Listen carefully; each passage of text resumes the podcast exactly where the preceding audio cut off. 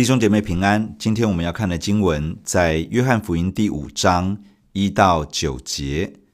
第一节，这事以后到了犹太人的一个节期，耶稣就上耶路撒冷去。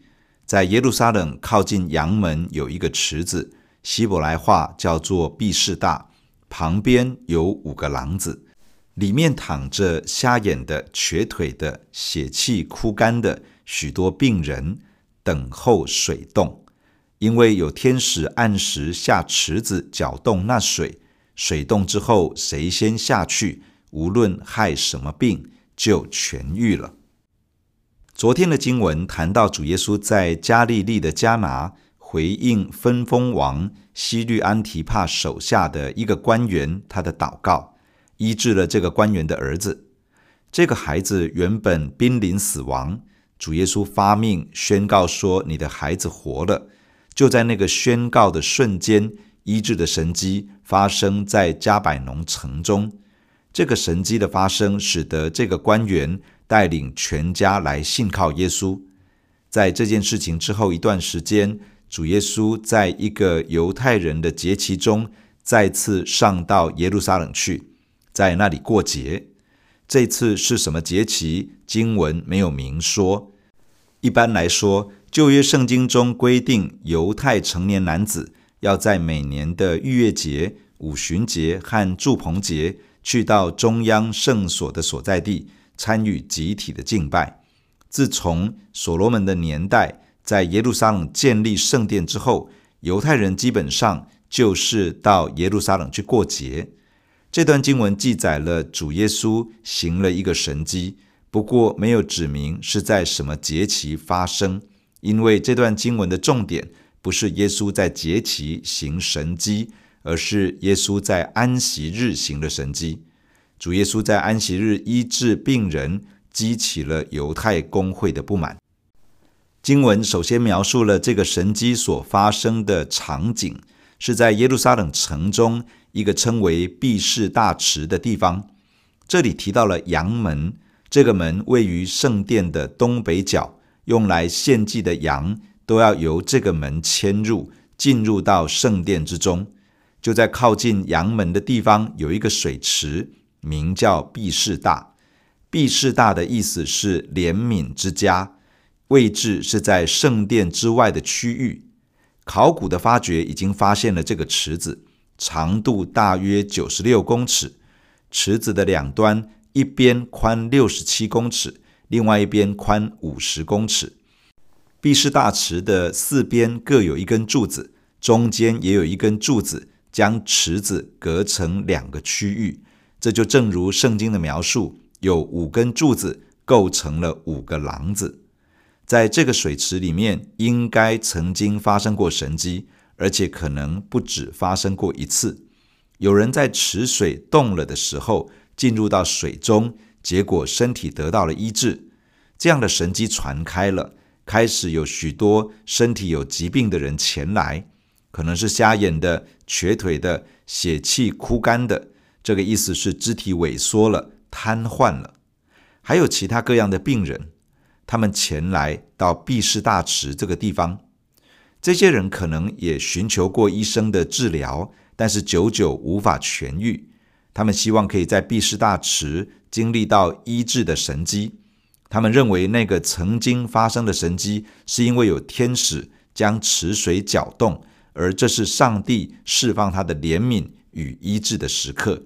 只要抓住机会，先跳入水中，就可以得到医治与痊愈。然而，显然池子并不是固定时间会水动，因此前来的病人等在那里，希望水一动的时候，他们可以抢先进入水池，经历上帝的怜悯与医治的神迹。第五节，在那里有一个人病了三十八年，耶稣看见他躺着，知道他病了许久，就问他说：“你要痊愈吗？”病人回答说：“先生。”水动的时候，没有人把我放在池子里。我正去的时候，就有别人比我先下去。耶稣对他说：“起来，拿你的褥子走吧。”那人立刻痊愈，就拿起褥子来走了。在毕士大池那里，在许多病人当中，有一个人瘫痪了三十八年。这个人行动不便，很可能是每天有人把他抬来，放在池子边上，让他在那里等候机会。不过，因为他行动不便，他总是抓不到好机会，所以到了晚上，又有人把他抬回家去休息。等到下一次，也许就是第二天，再把他抬来，看看是不是会有神迹发生。一个病了三十八年的人，而且是只能躺着的瘫痪，他会是怎么样的光景呢？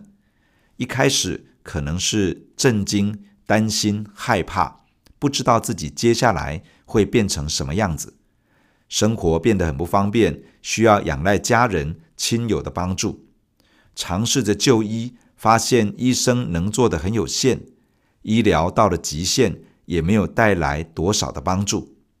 渐渐的，发现因为行动不便，四肢特别是双脚无法运动，渐渐有了萎缩的现象。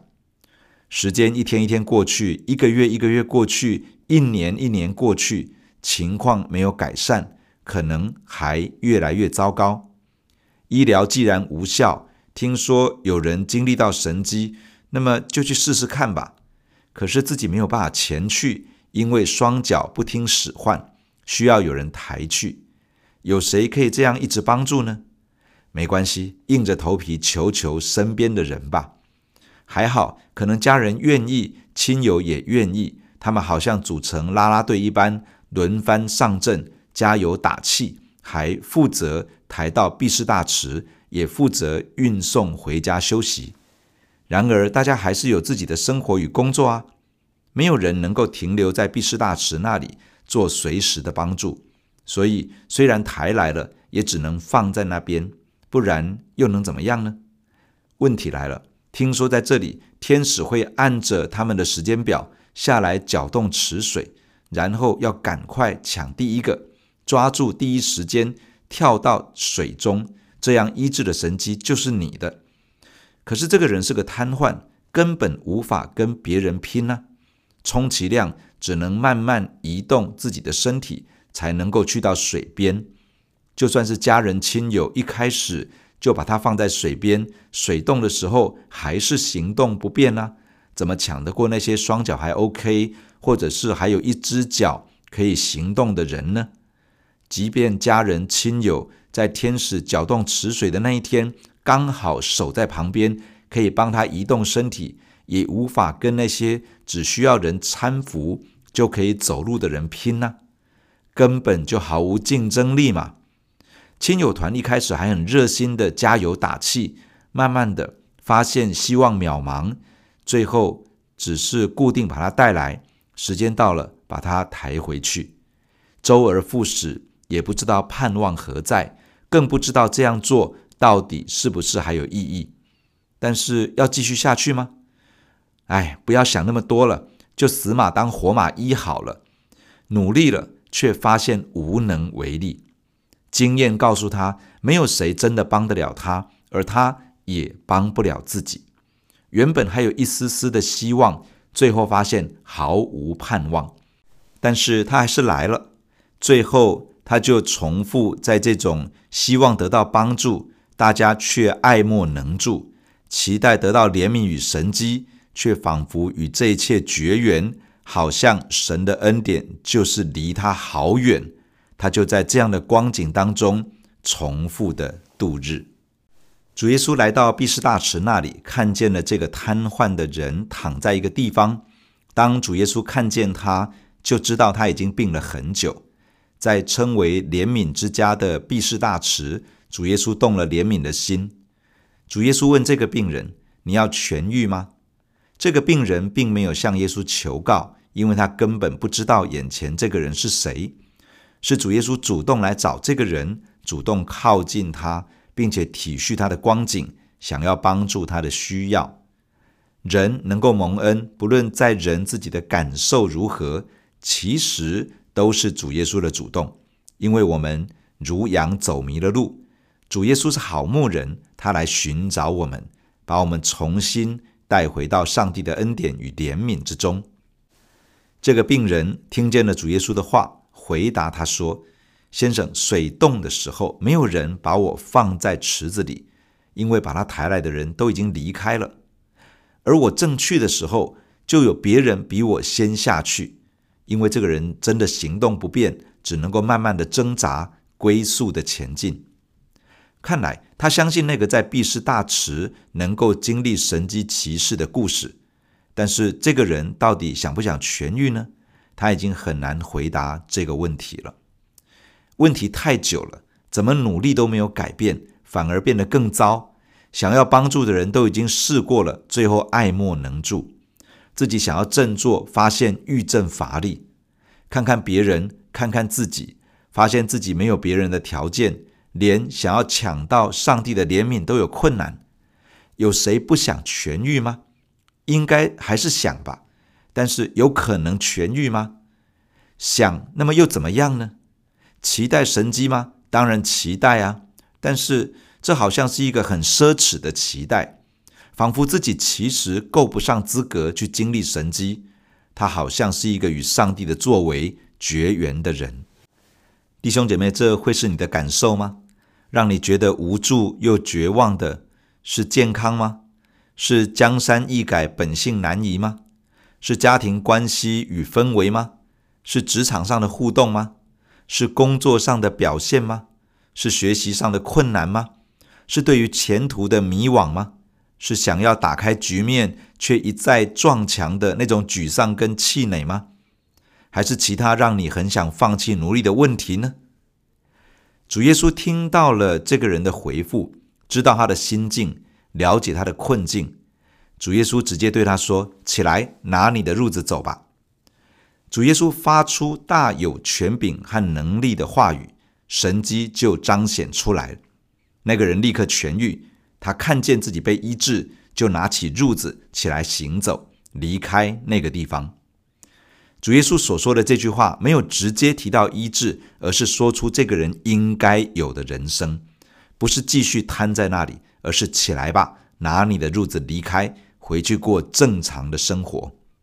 这句话里面不只是释放了医治，还给予这个人能力，使他可以结束先前这种无助又绝望的光景，重新拥有人生，而且是有上帝恩典同在的人生。当我们在困境中，在无助与绝望的感受里，很容易想到的是，没有人帮我。我自己的能力条件又不够好，好机会都被别人抢走了。然而，只要主耶稣向我们的生命说一句话，只要主耶稣对着我们的问题与困境说一句话，神迹就可以发生，改变就可以来到。雅各书第四章鼓励我们要亲近神，因为当我们亲近神的时候，神就必亲近我们。在我们亲近神、与神相处的时刻，要操练聆听主耶稣对我们说话。主耶稣常常透过圣经对我们说话，他也常常用我们所读过的圣经、所领受过的信息来提醒我们、引导我们。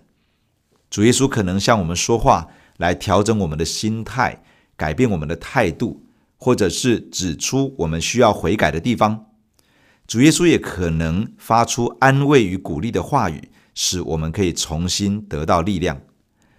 主耶稣也可能赏赐一份超自然的信心，使我们坚定地倚靠神，再次去面对那些我们很想要放弃的问题。